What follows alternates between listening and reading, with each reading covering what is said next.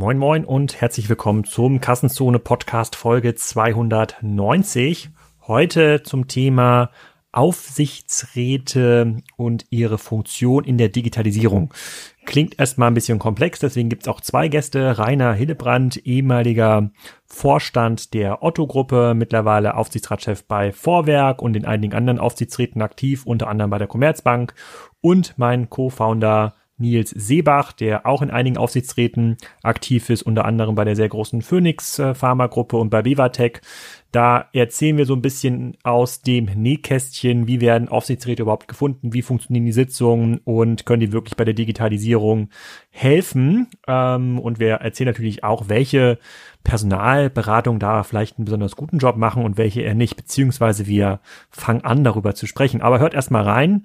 Und zum Thema Digitalisierung hat sich jetzt auch in den letzten Wochen noch was ganz Cooles ergeben. Und zwar findet die K5 zwar nicht in Berlin lokal statt, sondern als digitale Messe, aber dort umso cooler mit einer ganzen Spriker-Bühne und mit dem ganzen Tohuwabohu drumherum. Sven Rittau ist dabei, Jochen Krisch ist dabei und viele, viele mehr. Wir haben auf unserer Bühne den Olaf Koch, den CEO von äh, der Metro. Mikkel Müller gibt uns ein Update äh, zum Thema Picknick. Der äh, Michael Urban äh, von Prüm ist dabei und Jens Barth vom Powwow, der auch gerade im äh, Podcast war. Da könnt ihr live Fragen stellen. Das ist ein extrem cooles Format.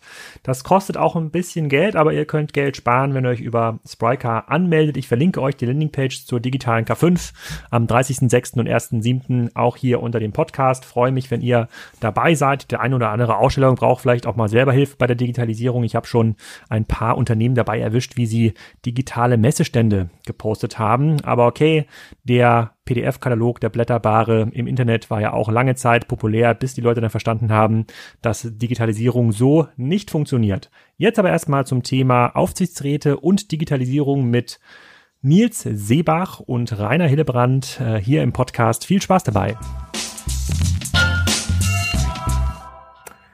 Nils, Rainer, herzlich willkommen zum Kassenzone-Podcast. Der erste Live-Podcast mal wieder, also vor Ort in Zeiten von Corona. Wir haben hier 1,5 Meter Abstand, auch wenn es im Video anders aussieht. Das äh, ist aufgrund der Perspektive verzerrt. Äh, äh, verzerrt. Auf jeden Fall. Heute geht es um das Thema Aufsichtsräte, besonders digitale Kompetenzen bei Aufsichtsräten. Da habt ihr beide, glaube ich, spannende Geschichten äh, zu erzählen. Da können wir mit einigen Mythen aufräumen. Und für diejenigen, die ähm, äh, nicht täglich Kassenzone verfolgen und äh, wissen, wer ihr seid, müsst ihr euch mal kurz vorstellen. Wir fangen bei dir an. Wer ja. bist du, was machst du? Ja, Rainer Hillebrand ist mein Name. Ich bin, äh, ich bin jetzt im Augenblick im Unruhestand. Ich war, mein, mein Leben ist eigentlich geprägt durch zwei wesentliche Arbeitgeber. Ich habe äh, 14 Jahre Bundeswehr hinter mich gebracht, äh, davon sieben Jahre oder siebeneinhalb Jahre an der Uni. Und danach war ich quasi 30 Jahre bei Otto. Die letzten 20 Jahre davon im Vorstand und stellvertretender Vorstandsvorsitzender habe dort die digitale Transformation der Otto-Gruppe von einem, von dem weltgrößten Katalogversender hin zu einem der größten Online-Player begleitet, verantwortet, wie auch immer man das sehen will. Und Unruhestand heißt, du bist jetzt nicht mehr bei den Unternehmen aktiv, sondern äh, gibst deine Erfahrung weiter? Genau das heißt Unruhestand. Also ich habe äh, mir zur Aufgabe gemacht, das, was ich äh, glaube zu können und das, was andere nachfragen, in Übereinklang zu bringen und bin äh, in einigen Beiräten und Aufsichtsräten tätig und bin äh, bei, bei, auch bei einem Private Equity Unternehmen Senior Advisor, also bringe das, was ich glaube, was ich kann, äh, in diese Unternehmen ein. Gut, kommen wir gleich mal drauf zu sprechen, aber wir machen die Vorstellungsrunde hier zu Ende einmal mit Nils. Hallo Alexander. Ähm, ich habe meine Spuren gesammelt mit Tarek und dir ähm, beim Gründen von äh, zahlreichen Unternehmen, ähm, Factor A, Spiker und bin operativ tätig bei eTribes. Ähm, eTribes ist ein Digitalberatungsunternehmen, wo ich mich einerseits um die ähm, internen Strukturen kümmere, aber auch um Sales und Marketing, Vertrieb diese Aspekte, ähm, das ist eigentlich das, worüber ich dann tagtäglich nachdenke. Und parallel dazu äh, bin ich im ähm, Aufsichtsrat von ähm, einigen Unternehmen Beiräten und unterstütze die auch bei der digitalen ähm, Transformation. Es geht da vor allem um ähm, ja, spannende Fragestellungen äh, rund ums Digitale, weniger um die althergebrachten Businessmodelle, die die haben. Und ähm, ja, das ist eine ganz kurze Einleitung zu mir. Wie würdet ihr klassisch die Aufgabe eines Aufsichtsrats beschreiben? Im Wesentlichen, ich verstehe die Aufgabe als Aufsichtsrat äh, so, dass ich auf der einen Seite Sparringspartner für die Unternehmensführung bin und auf der anderen Seite aber auch jemand ist, der äh, sehr genau hinguckt, ob das, was gemacht wird, ähm, auch angemessen ist in den Themen, wie es gemacht wird. Also es hat auf der einen Seite sicherlich eine Beratungsfunktion, hat auf der anderen Seite auch durchaus eine Kontrollfunktion. Die Kontrollfunktion ist fester geschrieben als die, Aufsicht, als die Beratungsfunktion. Siehst du ähnlich, Nils? Ich sehe das ähnlich. Ich äh, habe bei mir immer noch ein bestimmtes Denkmuster drin, da ich sehr viel in ähm, Familienunternehmen tätig bin. Ähm, ist es für mich auch immer die Frage, was würde eigentlich der Gesellschaft, also die Familie von mir erwarten, als ein Externer, der zwar mit Know-how reinkommt, aber der auch das Management-Team dabei unterstützen muss, ähm, für die Familie einen langfristigen Wert nicht nur zu erhalten, sondern auszubauen. Und ähm, der Aspekt ist für mich immer ganz wichtig und ähm, deswegen arbeite ich ja auch gerne mit äh, und in ähm, ähm, Familienunternehmen, weil du da eine gewisse Langfristigkeit hast, die nicht so in Quartalsberichte eingeteilt ist. Mhm. Ich, ähm, wir sind ja ein bisschen zu dieser Folge gekommen, weil in den letzten Jahren gab es immer die äh, sehr starke Diskussion äh, rund um die Digitalisierung von Unternehmen und da haben wir ja schon in verschiedenen Runden schon mal zusammen ähm, ähm, gesessen und in den letzten zwei, drei Jahren, das ist meine Beobachtung, hat sich das verschärft auf das Thema, ja, also klar muss in den Vorstandsetagen auch entsprechendes Digital-Know-how sein, ja, da muss der CIO sein, kommen wir auch nochmal gleich drauf zu sprechen, aber eigentlich fängt es bei den Aufsichtsräten an, wenn da kein digitales Denken äh, äh, vorhanden ist oder wenn denen so ein bisschen auch die Erfahrungswerte fehlen, dann kann das nichts werden mit der Digitalisierung. So, und das hat sich aus meiner Sicht so ein bisschen verstärkt. Ich äh, kann auch gleich zwei, drei Beispiele ähm, ähm, dazu nennen. Und dann wird jetzt immer gerufen nach, wir brauchen mehr digitale Kompetenz in Aufsichtsräten. Man muss immer ein bisschen gucken, wer das ruft. Äh, je nachdem, welche Artikel da online sind, hat man das Gefühl, die, das schreiben, das sind eigentlich die, die gerade ohne Arbeit da sitzen und äh, gerne Aufsichtsrat äh, werden wollen. Aber ähm, grundsätzlich stimmt er dem zu, fehlt in Deutschland digitale Kompetenz in Aufsichtsräten? Also aus meiner Sicht ja, ähm, immens, ähm, weil es ja für mich ähm, sozusagen die in, in, der digitalen Revolution, Änderung, wie auch immer du es nennen willst, da werden Glaubenssätze und Leitplanke, die eigentlich Unternehmen dazu befähigt haben, erstmal einen Aufsichtsrat zu haben, also die Größe zu haben, sowas zu benötigen, die wurden ja aufgebaut von sehr, sehr qualifizierten Managern über die letzten 20, 30, 40 Jahre. Ähm, und die nutzen jetzt ihre Position in Aufsichtsräten, um diese Leitplanken, die sie entwickelt haben, ähm, an die aktuell ähm, fundierenden äh, ähm, äh, Manager rüberzugeben. Wenn aber diese Leitplanken falsch sind, weil sich die äußeren Umstände so ge ge geändert haben, dass die gar keinen Wert mehr haben, ähm, dann muss da schnell ein Umdenken auch beim Aufsichtsrat einsetzen. Und ich glaube, diese Leitplankendiskussion, also was sehe ich eigentlich als einen Wert und was ist, äh, was ist eine, eine, Liability, also Asset Liability, das ist eine Diskussion, ähm, die man, wenn man äh, mit einem konsequenten digitalen Hintergrund reinkommt, ähm, völlig anders führt. Ja, das ist, also fängt an bei simplistisch bei, ist ein stationäres Geschäft ein Asset oder eine Liability? Ja, da kriegt man von mir immer dick zu hören, das ist eine, eine Mega-Liability. Ähm, und von anderen wird man immer noch äh, gehört, äh, ja, das ist eine unserer größten Stärken. Naja, muss man, äh, ist halt schwierig. Ja, und da ich glaube, das sind so äh, Leitplankendiskussionen, die man, äh, die man dann führen muss und die noch nicht mit der Härte geführt werden, ähm, wie sie eigentlich geführt werden müssten. Also wie siehst du das, Rainer? Oder? Ja, tendenziell stimme ich dem hundertprozentig zu. Also ich glaube, ähm, Digitalkompetenz kann in Aufsichtsräten per se erstmal nie schaden. Ähm, und es kommt auch immer darauf an, was für ein Unternehmen ist das eigentlich? In welcher Branche verhält sich dieses Unternehmen und welches Entwicklungsstadium hat es? Und ich will per pauschal nicht sagen, dass alle Unternehmen mehr Digitalkompetenz brauchen. Es gibt durchaus einige aus meiner Sicht, die die schon haben.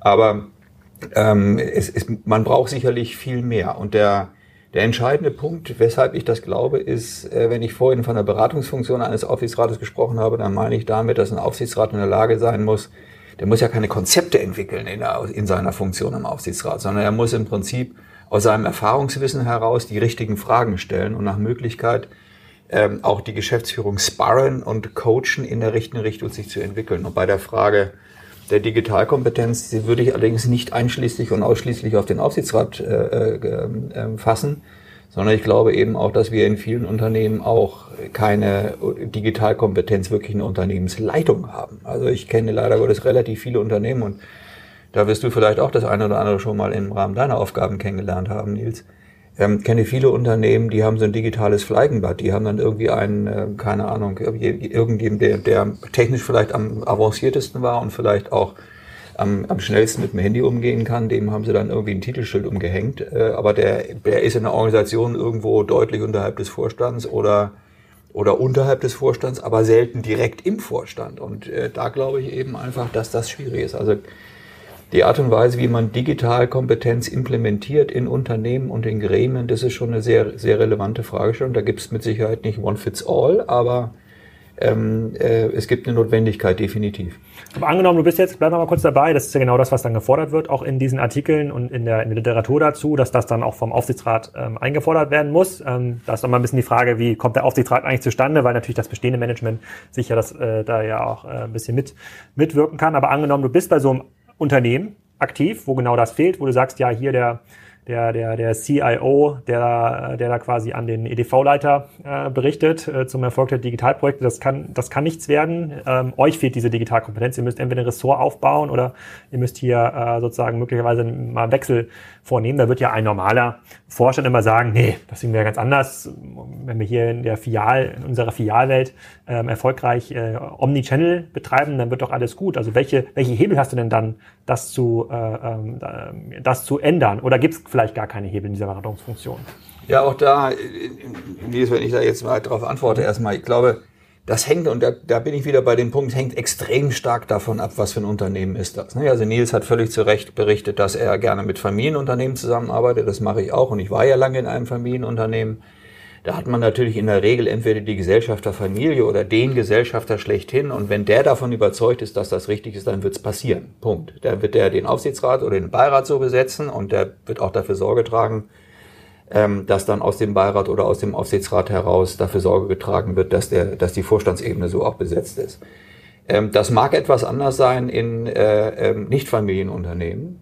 Da kommt äh, auch, glaube ich, der Rolle des Aufsichtsratsvorsitzenden eine extreme, eine extreme Bedeutung zu. Wenn der davon überzeugt ist, dass das ein richtiges und wichtiges Thema ist, dann wird er sich Digitalkompetenz in seinen, in seinen Aufsichtsrat hineinholen. Und dann wird er am Ende des Tages als Aufsichtsratsvorsitzender dafür Sorge tragen, mit dem Aufsichtsrat zusammen, dass in der Unternehmensleitung diese Kompetenz auch angesiedelt wird. Und wenn die Unternehmensleitung das nicht tut, dann ist es, und das ist das die Ultima Ratio, aber das ist letztendlich die Aufgabe, zentrale Aufgabe eines Beirats oder eines Aufsichtsrates auch, dann entsprechend äh, in der Unternehmensleitung, in der Umführung Veränderungen vorzunehmen, dahingehend, dass man diese Digitalkompetenz, wenn man sie dann dann will, auch implementiert. Mhm. Genau, wobei das meiner Meinung nach auch sozusagen eine, eine Measure of Last Resort ist, das Letzte, was man dann wirklich macht, äh, Umstellung ähm, anzuregen zumindestens, äh, wobei da auch aus meiner Erfahrung immer der Aufsichtsratsvorsitzende ultimativ eigentlich sagt, äh, rechts oder links. Ähm, äh, auch das Thema Kompensation wird ja im Aufsichtsrat ähm, diskutiert und ähm, ähm, auch in, in, in Beiräten, wenn man dort drinnen sitzt und dann äh, zum Beispiel hört, wie werden bestimmte Boni gestaltet und so weiter und so fort und man sagt dann so, digital hat da gar keine Komponente, dann stellt man natürlich schon die Frage, ähm, wenn wenn ich das Management-Team auch nicht incentiviere, dort reinzugehen oder diesen Konflikt aufhebe, dass Digitalprojekte meistens am Anfang scheitern, beziehungsweise ähm, dass es erstmal eine hohe Investitionsdauer hat, bis die wirklich Früchte tragen. Ähm, und ich aber äh, sozusagen super kurzfristige Incentivierung auf ein jährliches EBIT abstelle, wie soll denn dann ein Management-Team überhaupt incentiviert sein, ähm, äh, erfolgreichen Unternehmen zu digitalisieren? Was ja aber ultimativ im Interesse ähm, des Family Office oder der Familie ist, äh, sowas ähm, erfolgreich umzusetzen. Und ich glaube, das sind so Punkte, wo man als Aufsichtsrat ähm, relativ kurz und prägnant sagen kann, ähm, hört mal zu, da müssen Umstellungen sein und ihr könnt auch nicht erwarten, dass das jetzt hier in sechs Monaten der Laden komplett äh, 100% Digitalbestellung bekommt, sondern es ist, ist ein, ein, ein längerer Prozess, der erfordert auch von dem Gesellschafter den Willen, das Managementteam so zu unterstützen, dass es diese langfristige Perspektive hat, die Investitionen zu tätigen, die überhaupt dafür notwendig sind. Hm, bevor wir quasi nochmal äh, darauf eingehen, äh, wie man denn genau diese, diese digitale Know-how in den Vorstand da bekommt oder wie man eine Ressource aufbaut, könnt ihr mir ein bisschen was zu erzählen, wie man überhaupt Aufsichtsrat wird? Weil das ist für, glaube ich, für viele Hörer, äh, ähm, ähm, haben jetzt, sind jetzt in vielen Funktionen unterwegs, wo sie vielleicht gar nicht mit dem Aufsichtsrat jemals direkt zu tun hatten, vielleicht auch für Unternehmen arbeiten, die gar keine klassische Struktur haben. Ähm, du bist ja für einige größere Unternehmen aktiv. Wie bist du denn Aufsichtsrat geworden nach deiner aktiven Zeit bei Otto? Also ich bin Aufsichtsrat in der Otto-Gruppe, die ähm, die hatten wohl das Bedürfnis, äh, weiterhin mit mir zusammenarbeiten zu wollen. Also da lag das nahe, ähm, das zu tun. Dann bin ich äh, Aufsichtsrat bei der, bei der Commerzbank, was eben auch eine extrem spannende Aufgabe ist. Das ist dadurch entstanden, dass der neue Aufsichtsratsvorsitzende äh, der Commerzbank ähm, sich darüber Gedanken gemacht hat, wie kann er die Digitalisierung, die die Commerzbank eingeleitet hat, aus dem Vorstand, aus dem Aufsichtsrat heraus auch begleiten und äh, positiv begleiten und dafür Sorge tragen, dass ähm, da auch die richtigen Fragen gestellt wird. Der hat dann über einen privaten Kontakt gefragt, kennst du nicht irgendjemand, der irgendein großes Unternehmen transformiert hat? Und dann fiel mein Name und er sagte, ja, von dem habe ich auch schon gehört.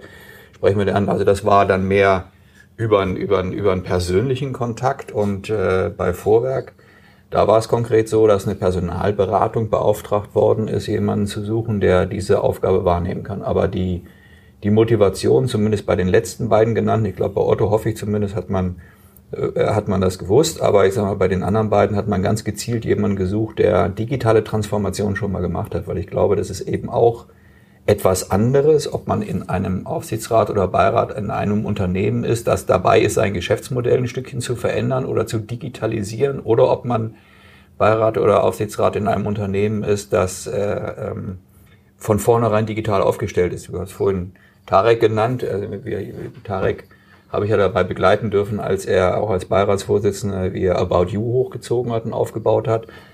Der hat, der hat von sich aus Digitalkompetenz wie kaum ein anderer. Ähm, ich habe meine Transformationskompetenz mitgebracht und dann waren noch zwei, zwei wirklich gestandene Manager, die ich auch gut kenne. Auf der einen Seite Florian Heinemann von Project A, die wir ja zusammen entwickelt haben, und auf der anderen Seite Christian Leibold von eVentures, mit denen ich auch schon seit vielen Jahren zusammengearbeitet habe.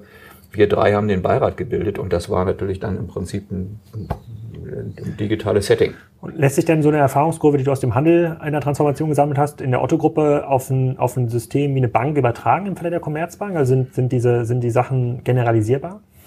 Ich glaube nicht unbedingt immer auf der konkreten Detailebene. Jetzt, wenn ich also wirklich in den Maschinenraum der jeweiligen Unternehmen reingehe, da bringen diese Unternehmen durchaus andere Voraussetzungen mit, aber ich glaube, der, der, die, die Herausforderung in der Wertschöpfungskette, Dinge zu verändern und Dinge zu gestalten, die sind im Grunde eigentlich, die sind eigentlich überall gleich. Ich muss mir immer wieder die Frage stellen, was ist eigentlich mein Leitbild, was ist mein Ziel, wo will ich eigentlich hin, mit welchen Maßnahmen erreiche ich das? Ich muss meine technische Infrastruktur überprüfen, ob die funktioniert und viele, viele Dinge mehr. Und bis, bis hin zu der Frage, habe ich die, also habe ich als dieses richtige Ablauf- und Aufbauorganisatorische Setting, habe ich die ausreichenden Skills im Unternehmen. Und diese Liste liebe sich beliebig erweitern. Und Nils aus seiner Tätigkeit kann das mit Sicherheit noch viel strukturierter und viel intensiver erzählen.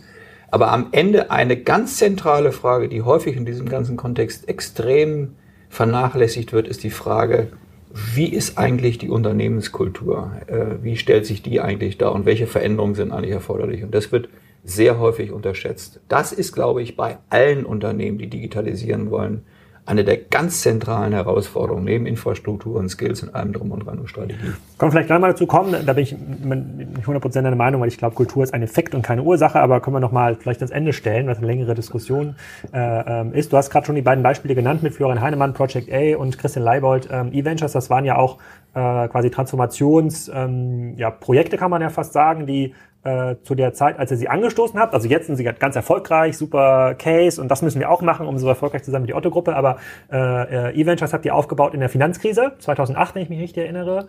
Project A äh, ähm, dann quasi als äh, so eine der ersten echten sozusagen Corporate VCs, zusammen glaube ich mit Springer waren auch noch drin, äh, 2012. Äh, das waren ja so Dinge, die waren damals ja sehr mutig. So, da, da gab es noch keinen Blueprint, äh, weder in Deutschland, teilweise noch nicht mal in Europa, von Unternehmen, die das gemacht haben. Ist man dann dann geneigt, diese Erfahrungskurve so eins zu eins weiterzugeben und zu sagen, okay, wo steht das Unternehmen jetzt so im Vergleich zu Otto, müssten jetzt auch so einen Venture-Fonds aufbauen oder so einen Inkubator oder lässt sich das gar nicht eins zu eins übertragen?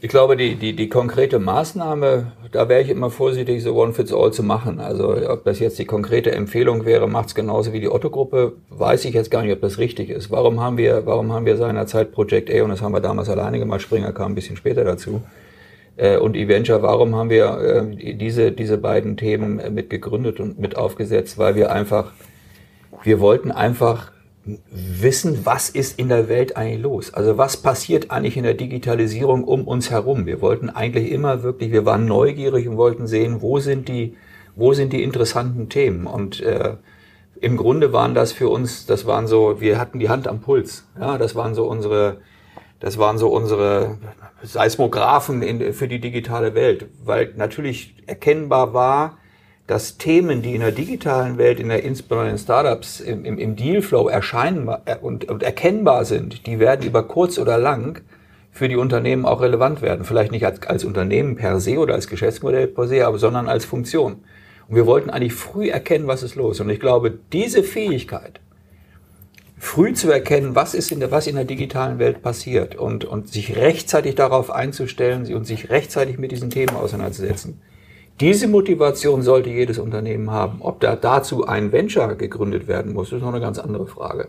Aber diese Neugier zu sehen und rechtzeitig zu sehen, was passiert eigentlich im Markt, das ist eine ganz zentrale Funktion. Ich kann auch einen Partner haben wie E-Tribes und sage, pass mal auf, ich will von euch ja jedes halbe Jahr will ich von euch einen Trendreport haben. Was gibt's an neuen Themen? Das ist ja also, die Abkürzung, die sich für alle lohnt. Ja, richtig? Also, also ich sage mal so, die, ich glaube, die, die, die Kernfrage, die, das Kernthema ist, glaube ich, überall das Gleiche. Wie man das dann umsetzt, das ist eine andere Frage. Wir sind ein bisschen abgeschweift, Nils. Wir bekommen es aber auch gleich die gleichen Fragen nochmal. Äh, wie wird man Aufsichtsrat? ähm, ich hab, kann mich eigentlich nur anschließen. Es gibt zwei Möglichkeiten. Entweder man hat eine ähm, Beziehung zum äh, Principal sozusagen, ähm, zu der Familie selber, denen das Unternehmen gehört und da besteht ein, Vertrauens, ähm, ähm, äh, ein Vertrauensverhältnis in Kombination mit halt einem Track Record, den gemeinsam aufbaut. Also sagen wir mal, wenn jetzt einer bei einem investiert hat und gesehen hat, Mensch, ähm, wie habt ihr den Spiker aufgebaut oder wie habt ihr denn andere Unternehmen aufgebaut, dann lernt er dich erkennen und, und versteht, wie du bestimmte Sachen siehst. Ja. Und dann ist es eigentlich sowieso eine natürliche natürliche Progression, dass du dann auch gefragt wirst, könntest du mich ähm, unterstützen bei bestimmten anderen Aspekten, ähm, die gerade für mein Portfolio an Unternehmen, an Beteiligung, an Aktivitäten wichtig sind. Und dann gibt es, glaube ich, auch ganz klassisch den Weg, ähm, ein Headhunter ruft einen an und sagt, wir hätten da was, äh, wir, haben Sie Interesse? Ähm, und dann bewirbt man sich eigentlich nur ganz, also man hat äh, Interviews, man hat äh, Jobgespräche ähm, und wird besetzt. Also die Headhunter haben eine wichtige Rolle, aber ich glaube, die sozusagen nachhaltige Rolle, weil es ja eine sehr, auf sehr, sehr hohem ähm, Vertrauen beruht, ist natürlich, wenn, wenn man einen länger verfolgt hat, also was die VCs als Slow Bake bezeichnen, dass man eine, eine lange Kontaktstrecke hat und immer wieder sehen kann, ähm, hält diese Person denn äh, das ein, was sie verspricht, äh, das ist, glaube ich, wichtig. Und ähm, kann sie was hinzufügen zu der Aussteuerung äh, meiner Aktivitäten. Und ist deine operative Erwartung in den Aufsichtsräten, also die in dich gestellt wird, anders als bei ähm, Rainer, der jetzt gesagt wird, dass mein Erfolgscase ist die Autogruppe in der Digitalisierung, zumindest für eine bestimmte Phase, für die du dich dann verantwortlich zeigst. Und du kommst ja dann eher mit dem Operat aus dem operativen ähm, ähm Know-how, Net Impact About You, E-Tribes, äh, Spriker, wo man dann sagt so, Du weißt ja quasi, wie es geht. Jetzt sag uns doch mal, ob wir das hier richtig machen. Stimmt das oder ist das auch eher tatsächlich beratend? Genau, also ich glaube, die, ähm, die Diskussion, die du angestoßen hattest mit dieser Neugier, die da ist, die muss eigentlich gesetzt sein, um sich mit mir auseinandersetzen zu wollen. Mhm. Ähm, denn äh, sozusagen, wenn jetzt jemand kommt und sagt, digital ist gar nicht so wichtig, was soll ich dann am Ausrichtsrat tun? Dann, dann ähm, äh, bin ich da sozusagen Schnittchenkönig ja, und äh, muss da nicht rumsitzen und, äh, und, äh, und, und helfen. Also ich glaube, es muss schon die Bereitschaft schon geben von den handelnden Personen, dass digital erstmal wichtig ist. Und dann äh, bin ich ja relativ operativ tätig. Ich gucke mir im Unternehmen an und habe dieses Drei-Säulen-Modell, also Digitalisierung des Kerngeschäftes. Habt ihr noch eine Faxbestellung oder nicht? Wenn ihr eine habt, dann müsst ihr die abstellen. Ähm, danach, ähm, wie baue ich Geschäftsmodelle, die nah am Kern meiner alten Aktivitäten da sind, aber konsequent technologisch, konsequent digital gedacht sind. Und im dritten Schritt wäre es sowas wie, ähm, okay, äh, wir können übereinstimmen, dass in den nächsten drei bis fünf Jahren wird x Prozent meines Umsatzes wegbrechen. Du musst also in neue Geschäftsmodelle investieren, in sowas wie ein Project A, wo du wirklich total neue Revenue Streams aufbaust oder sogar ein Kapitalanleger wirst, weg vom operativen Geschäft. Das ist für mich die dritte Säule. Und innerhalb dieser drei Säulen bin ich schon sehr ähm, bereit, mit dem Management-Team auch tiefer operativ einzusteigen ähm, und, äh, und dort Fragen zu beleuchten. Ähm, also ich würde sagen, ich, ich habe ein, ein, aber einfach aus der Natur von dem, was ich bisher gemacht habe, ähm, das sind ja viel kleinere Unternehmen und, und, und dadurch bringe ich dann gerne meine, meine operativen Aspekte ein. Aber ich denke halt immer in diesen, in diesen drei Säulen, die dahinter stehen und, äh, und, und, und guck, ähm, wie kann ich da unterstützen? Okay, und ihr beschreibt ja, das ist ja relativ stark äh, auf Vertrauen basierend, äh, sozusagen die Besetzung von diesen Positionen. Ihr habt auch gerade gesagt, es ist, läuft teilweise bei Headhunter, man hört auch mal über die gleichen Namen, so Egon Zehnder, äh, Spencer Stewart, Kienbaum und Co., die dann irgendwie immer aus dem gleichen Netzwerk schöpfen, Netzwerk schöpfen müssen. Das ist ja auch so ein Vorwurf, der ähm, unterschwellig dann auch äh, äh, immer ausgesprochen wird, das sind immer die gleichen Leute, wie soll da irgendwie frischer Wind, äh, wie soll da irgendwie äh, fr frischer Wind ähm, ähm, reinkommen? Da geht's dann gar nicht so um echte Kompetenz, ja, sondern es ist tatsächlich nur so das Old, äh, Old Buddies äh, Netzwerk. Und ich glaube, es ist ja noch mal ein Unterschied zwischen den äh, klassischen Familienunternehmen und sozusagen dem DAX-Netz, äh, den, den DAX-Aufsichtsräten, das noch ein engeres Netzwerk ist. Seht ihr das ähnlich? Also es ist tatsächlich, ähm, geht es eher um, ist quasi Vertrauen, quasi, wenn das das höchste Gewicht hat, in dieser Besetzung von solchen Positionen, ähm, dann ist ja klar, dass man da nicht so viel frischen Wind reinbringen äh, kann. Oder, ähm, oder wird dann, oder sind viele Unternehmen dann schon so weit zu sagen, nein, nee, wir wollen jetzt gar niemanden aus dem Dachbereich haben. Wir müssen jetzt internationalisieren. Wir haben ganz andere Herausforderungen. Wir müssen uns da jetzt Tech-Spezialisten, Digitalspezialisten mal aus den USA äh, oder aus ähm, England in den Aufsichtsrat holen. Hat sich das irgendwie geändert? Beobachtet ihr das irgendwie? Wie, wie schätzt ihr das ein, diesen Vorwurf? Also vielleicht mal ein, ein Punkt, den ich nochmal äh, in der Fragestellung ein bisschen angehen würde. Ich würde sagen, es ist nicht nur Vertrauen, es ist auch Verständnis. Ähm, ich glaube, viele Headhunter haben das Problem, die finden dann Leute, die sind digital ganz gut, die kommen da im, im, im Hoodie in die Aufsichtsratssitzung und hauen irgendwie auf den Tisch und sagt, ihr seid alle bescheuert, ähm, ihr müsst das digital ganz anders machen. Und ähm, das ist dann jemand, der digital vielleicht sehr, sehr gut ist, sehr gute Kompetenzen hat, ähm, aber das Aufsichtsratmandat nicht verstanden hat, weil eben das ist nicht die Rolle, sondern die Rolle ist ja in, in gemeinsamen Diskurs etwas zu entwickeln, dass das Unternehmen besser aufgestellt ist. Und ähm, ich glaube, die, die Headhunter ähm, sind da auch ein bisschen verloren, ja, ähm, diese Personen zu identifizieren, die, die bereit sind, die Mittlerrolle ähm, ähm, aufzunehmen. Also du kannst ja sozusagen in die Zeitung gucken, da findest du genug Hoodie-Träger, die erfolgreiche Unternehmen aufgebaut haben. Aber will ich die in meinem Aufsichtsrat haben? Fraglich, weil die zerschießen mir wahrscheinlich äh, zu viel und gehen nicht sozusagen in den, in, in den Diskurs, um Sachen langsam zu verändern, weil es gibt ja die rein digital Erfolgreichen, die gegründet haben. Und ähm, die müssen aber lernen, dass das, was das Unternehmen geschaffen hat und gebaut hat, das ist ja auch ein, wirklich eine, eine, hart gewesen und schwer gewesen, das zu machen und müssen das Verständnis haben, wie nehme ich jetzt dieses althergebrachte und digitalisiere das erfolgreich. Und das Profil zu finden, das ist, glaube ich, relativ schwierig. Und vielleicht noch, um, äh, um das zu sagen, ich glaube, es gibt auch mehr Headhunter, die in dieser Szene dann schon genauer wissen, auf wen sie zugehen können. Das sind dann halt nicht die großen Namen, sondern kleinere Boutique-Berater, die ähm, sehr viele Digitalfirmen besetzt haben und dann schon ungefähr so wissen können, was ist denn eigentlich das Profil, wie gehe ich da rein.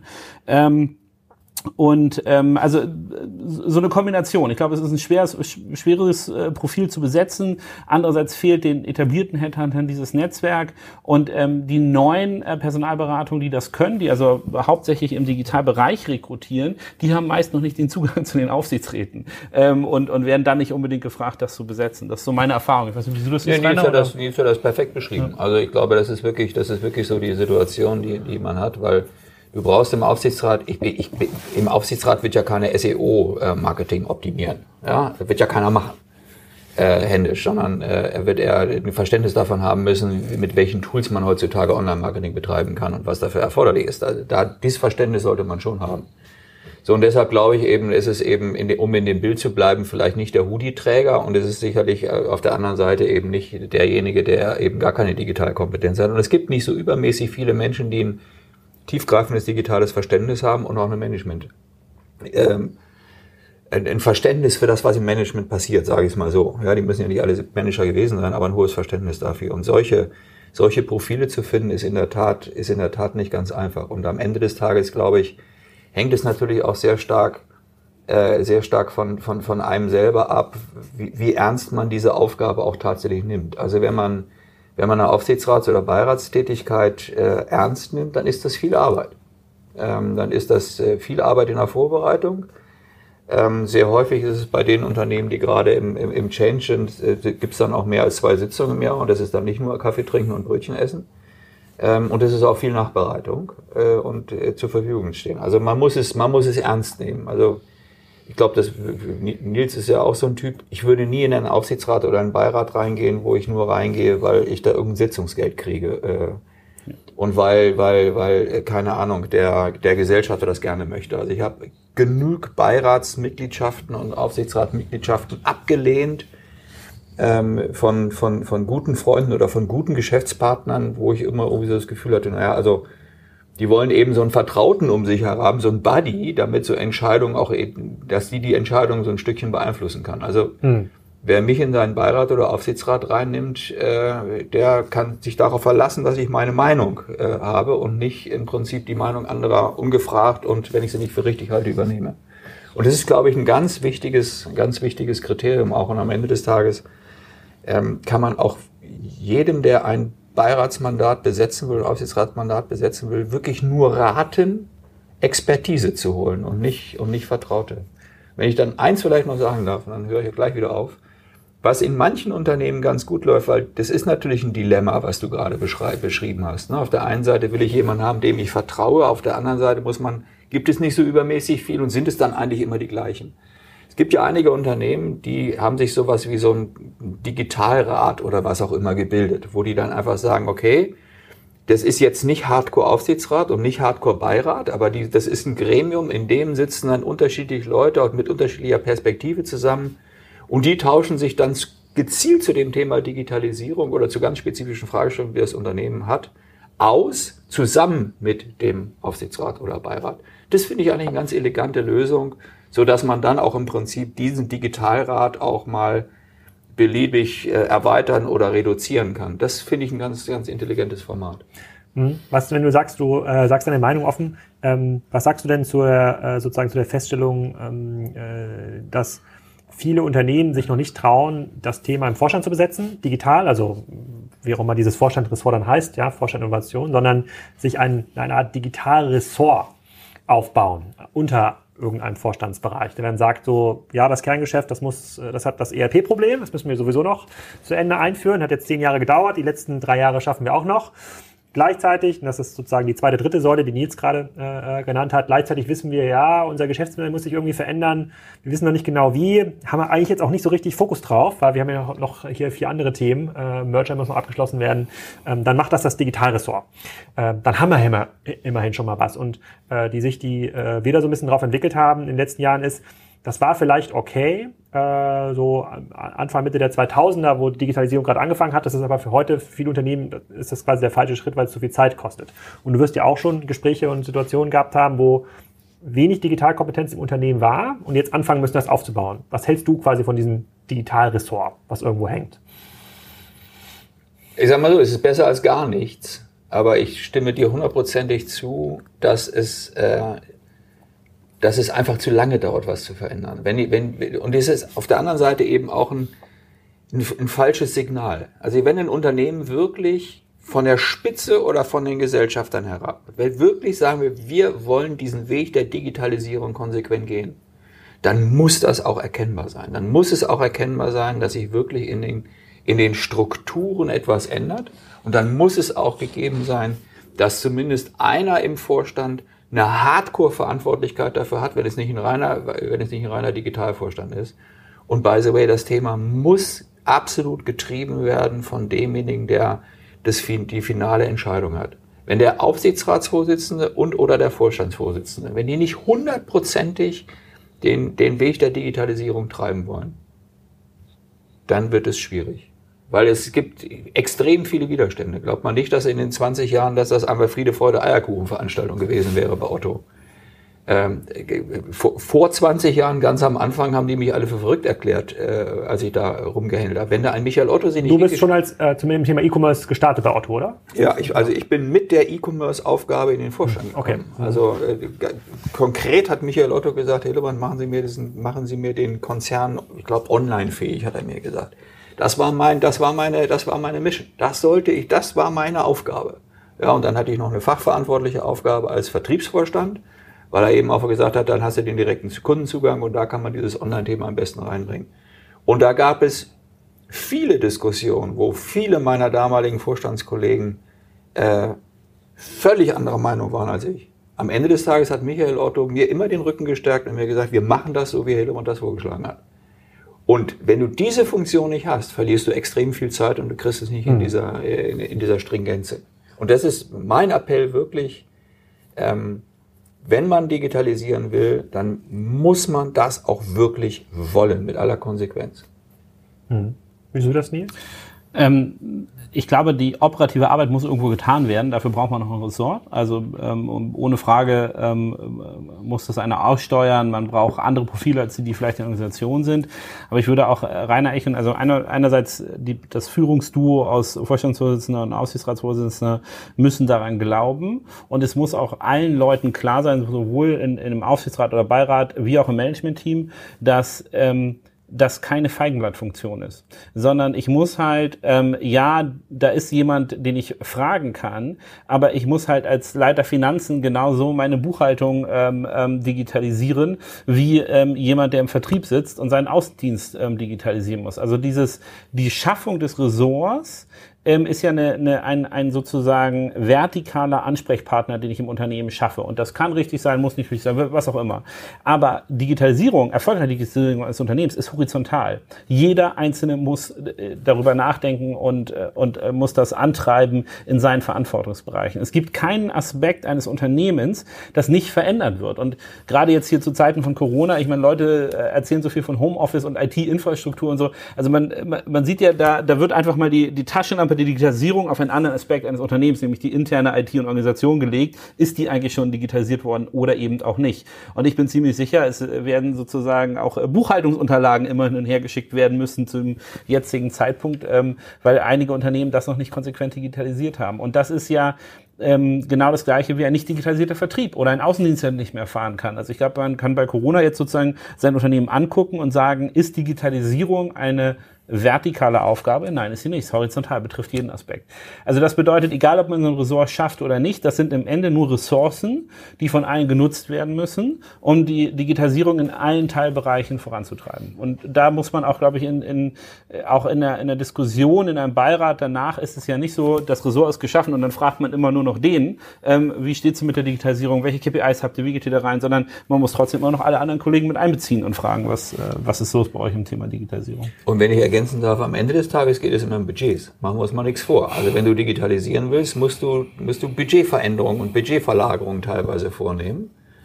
Ähm, die sind ja nicht beliebig ausbaubar, Budgets in Unternehmen, sondern du musst irgendeinem was wegnehmen und musst das an anderer Stelle einsetzen. So, und, und bei diesen, gerade wenn es um diese, eigentlich um das, um das, um, um das Wesen und den Kern eines Unternehmens geht und die, die Kernaufgabe eines Vorstands besteht ja darin, im Prinzip Budgets richtig einzusetzen.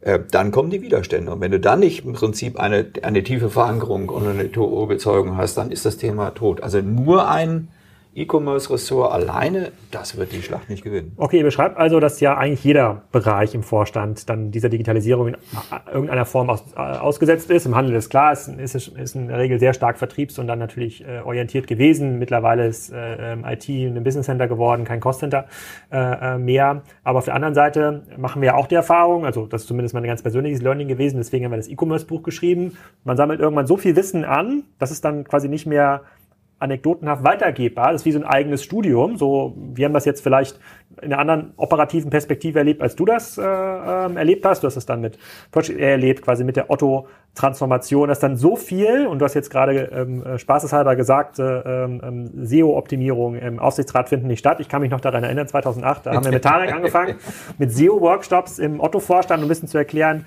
äh, sozusagen, was ist die Rolle von Google äh, ähm, nach vorne und äh, sozusagen, da hat auch nicht jeder zugestimmt äh, mit, den, mit den Findings, aber es zeigt sich halt, dieser, äh, dieses, äh, dieses Wissenscliff, das geht ja immer weiter. Ja, jetzt kommen diese ganzen neuen Plattformen dazu, TikTok und Co., das ganze Aufmerksamkeitsökonomie verändert diese, diese Gemengelage Frage, wie viele Chancen hat denn ein, in Anführungsstrichen, durchschnittlicher Finanzvorstand oder Procurement-Vorstand in einer, sei es eine Bank, sei es ein Handelsunternehmen, sei es ein Industrieunternehmen, in diesem Bereich so aufzuholen, dass er wirklich das Ressort digitalisieren kann. Kann er das überhaupt oder ist der Zug eigentlich abgefahren?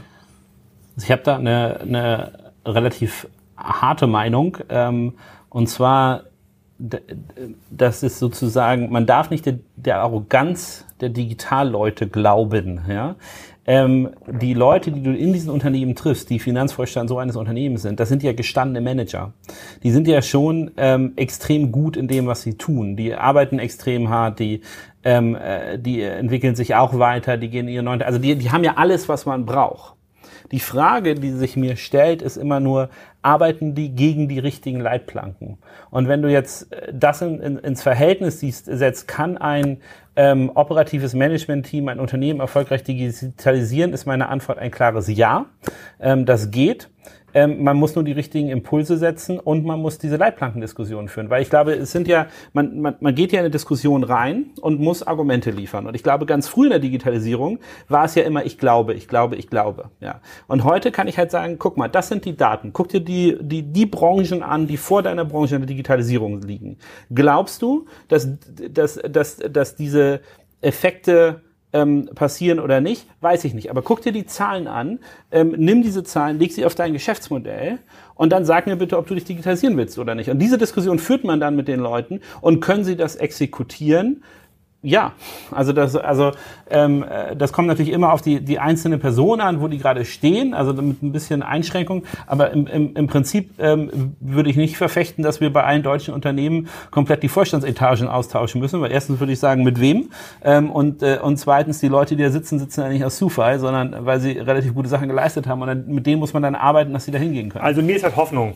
Hör mir ist halt Hoffnung. Raus. Wie ist das bei dir? Hast du auch Hoffnung oder hast du doch den einen oder anderen Fall mal kennengelernt, wo du sagst, da ist die Lernkurve auch schon weitestgehend abgeschlossen. Es gibt immer welche, die, bei denen ist Hopfen nochmals verloren, das ist klar. Aber, aber das liegt im Wesentlichen eigentlich daran, dass diese Menschen nicht mehr willens und bereit sind zu lernen. Weil ich sage mal, ich glaube einfach, die, die wesentliche Aufgabe eines Menschen, ich wiederhole mich da, ist Neugier.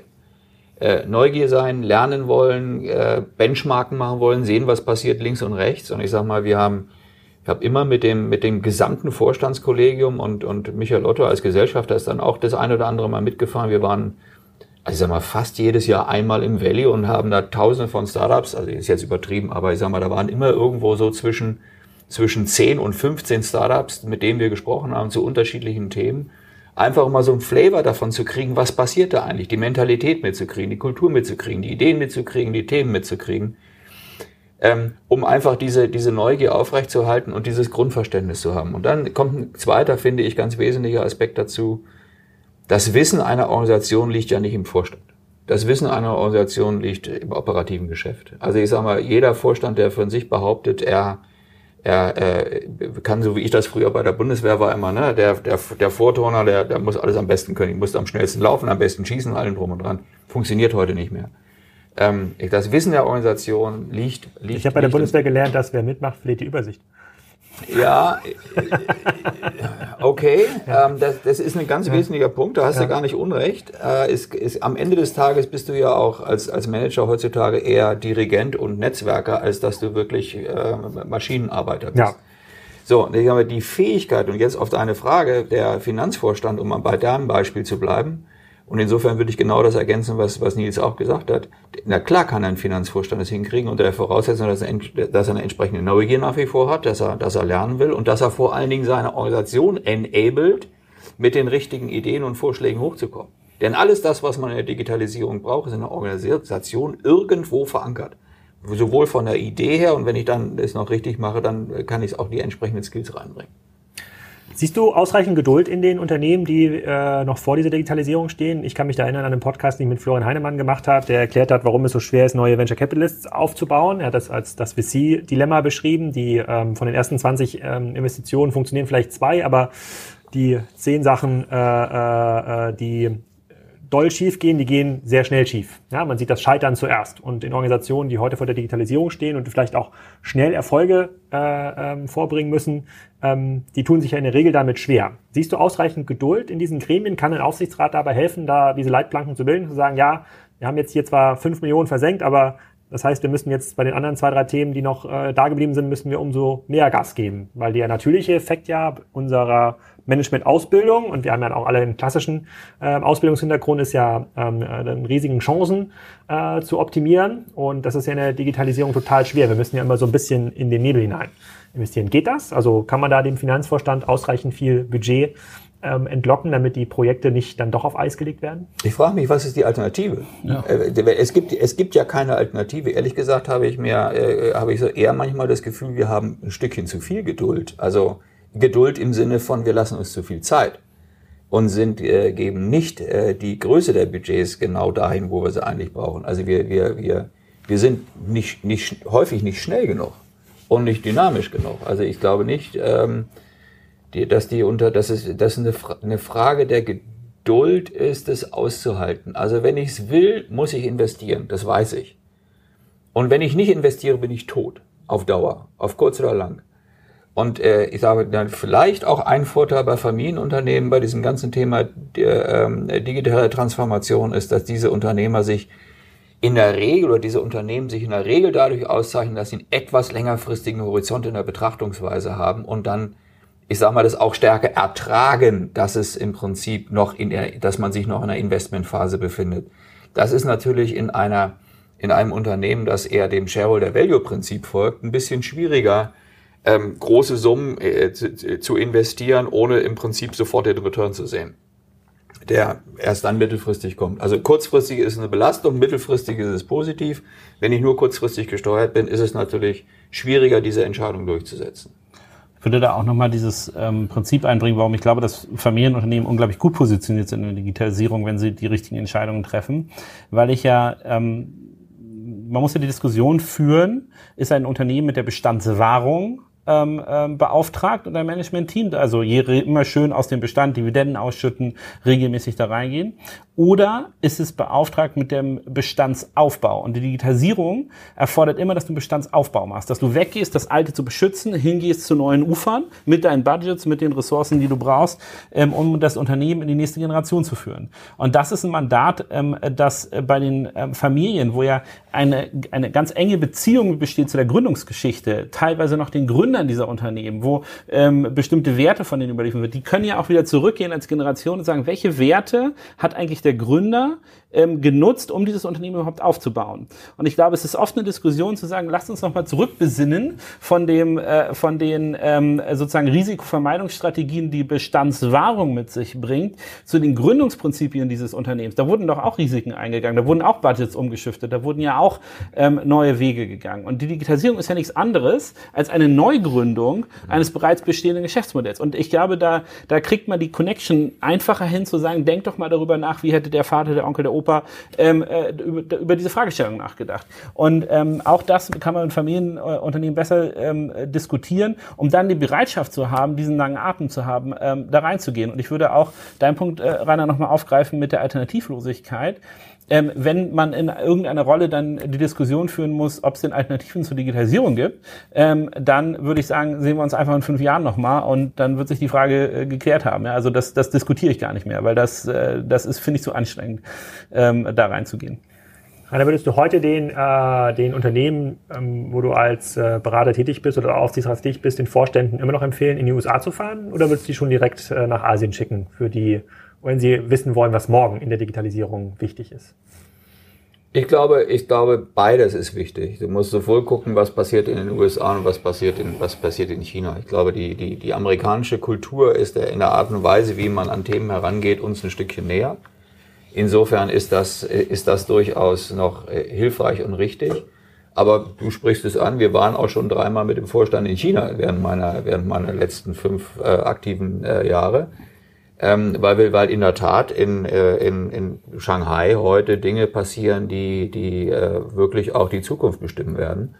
Und ich sage, wenn die Amerikaner, wenn die, wenn die, wenn die Chinesen noch vor fünf, sechs Jahren im Prinzip Copy-Paste gemacht haben, entwickeln die heute Geschäftsmodelle neu und anders. Und wenn du dir anguckst, was äh, wie WeChat funktioniert und wie WeChat schon vor ein paar Jahren funktioniert hat und was jetzt die großen Schwergerichte in den USA versuchen, in diese Richtung sich zu bewegen, ähm, dann machen die die Pace. Insofern ist deine Frage durchaus berechtigt. Ich würde trotzdem sagen, man muss sich beide, beide Themen nochmal angucken, weil es kulturelle Unterschiede gibt, auch inhaltliche in der Art und Weise, wie man vorgeht. Mhm. letzte Frage hier in diesem Podcast wäre äh, an euch, in welchem Unternehmen würdet ihr gerne Aufsichtsrat sein? Beziehungsweise wo würdet ihr gerne mal Mäuschen spielen? Ihr könnt frei auswählen. Internationale Unternehmen, lokale Unternehmen. Man liest immer viel von den Siemens und DW Aufsichtsräten. Die sind natürlich immer präsent im Manager-Magazin. Aber wäre das überhaupt für euch spannend? Das ist jetzt aber eine harte Frage. Wo wäre ich gerne? Ihr könnt es aussuchen. Ihr könnt quasi alles sehen und lernen. Ist, Aufsichtsratstätigkeiten sind ja auch immer Lernen von anderen, also für, äh, um dieses Wissen dann weiterzugeben. Gut, für mich, für mich, ähm, äh, ich habe ja immer das hier, meine Lernkurve zu erweitern ähm, und ich bin ein, ein unglaublich großer Jeff Bezos-Fan. Also wenn ich wirklich aussuchen dürfte, wo ich Mäuschen spielen dürfte, dann wäre ich gerne bei allen Diskussionen von Amazon äh, mit dabei. Ähm, ähm, sogar noch lieber als bei denen von Alibaba. Tatsächlich, das wäre ähm, das Unternehmen, wo man, glaube ich, die steilste Lernkurve hätte, um diese Gedanken zu haben. Und vor allem würde mich interessieren, wie viel bewusste Entscheidungen dort getroffen werden und wie viel einfach äh, Zufälligkeiten sind, äh, dass die Sterne richtig standen, dass so viele richtige Entscheidungen getroffen werden. Also ich sage äh, auf der positiven äh, Notiz äh, Amazon und wenn du nach einem Antimandat fragen würdest, wo ich sagen würde, ähm, äh, da würde ich gerne mal ähm, auf den Tisch hauen, dann wäre es tatsächlich die Automobilkonzerne. Ähm, äh, da hätte ich, ähm, da wäre ich dann der Hoodie tragende Punk, ähm, der, der rumschreien würde. Also wenn es um die Frage des Mäuschen, äh, des Mäuschenspielens geht, würde ich sie beantworten wie Nils, dann ist es bei mir entweder, dann ist es entweder Amazon oder Alphabet. Wenn es darum geht, äh, dass man gestalten kann, würde ich mir immer ein richtig großes Familienunternehmen wünschen, weil ich weiß, du, da kannst du als Beiratsvorsitzender wirklich anders agieren, wenn die Gesellschaft da mitspielen. Und wenn ich äh, wenn es nicht Unternehmen wären, sondern wenn es ein öffentlicher Dienst wäre, dann würde ich extrem gerne in, in der Bundesregierung was machen, weil ich glaube, was da, was da im Augenblick passiert, ist, äh, wird, wird, dem, wird Deutschland nicht gerecht. Ja, da bist du ja auf eine Linie mit Tarek, würde ich sagen, wenn ich da die letzten Interviews äh, äh, richtig verfolge, ja.